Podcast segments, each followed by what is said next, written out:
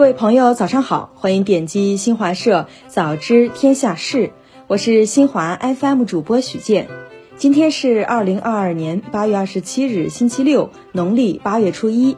在新一天开启之际，让我们一起来关注新闻。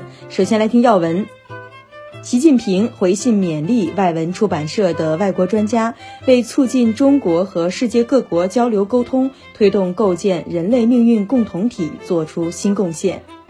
国务院安委会部署加强电动自行车全链条安全监管，国家发改委等四部门持续加大天价月饼整治力度。工信部通报四十七款侵害用户权益 App 和 SDK。财政部紧急安排中央预备费一百亿元，支持做好抗旱保秋粮等相关工作。国家统计局二十六日发布数据，今年全国早稻总产量两千八百一十二点三万吨，比二零二一年增加十点六万吨，增长百分之零点四。近日，东部战区在台岛周边海空域组织多军兵种联合战备警巡和实战化演练。中国证监会、财政部与美国公众公司会计监督委员会签署审计监管合作协议，依法推进跨境审计监管合作。世界卫生组织二十五日表示，美洲已取代欧洲成为全球新增人感染猴痘病例最多的地区。叙利亚军方二十五日发表声明说，以色列当晚空袭叙中部哈马省、西北部塔尔图斯省，造成两名平民受伤。阿尔及利亚与法国领导人同意修复两国关系。再来听社会方面，二十五日零时至二十四时，三十一个省、自治区、直辖市和新疆生产建设兵团报告新增本土新冠肺炎确诊病例二百六十二例，本土无症状感染者一千二百三十九例。二十五日零时至二十四时，海南省三亚市新增七十六例确诊病例，二百五十例无症状感染者。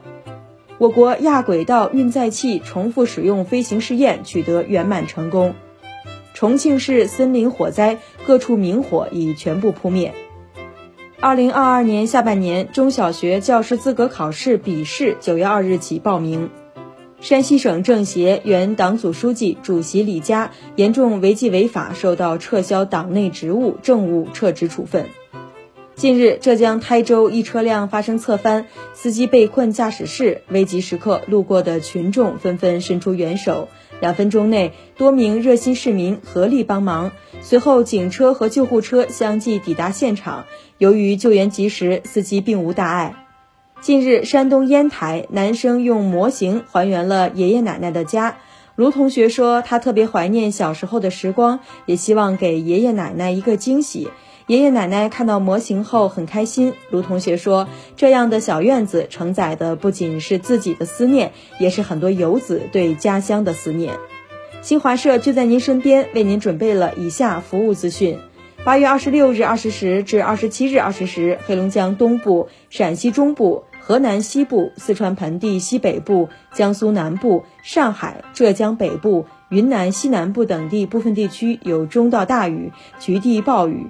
预计八月二十七日白天，四川东部、重庆、贵州北部和东部、湖北南部、湖南、江西、浙江南部、福建、广东中北部、广西北部等地有三十五到三十九摄氏度高温天气，其中重庆西部和北部的部分地区最高气温可达四十摄氏度以上。水星东大剧二十八日上演，公众有望目睹水星亮影。以上就是今天早知天下事的全部内容。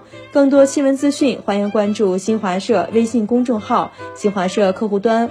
您的鼓励是我们前进的动力。我是主播许健，在这里祝你一天好心情。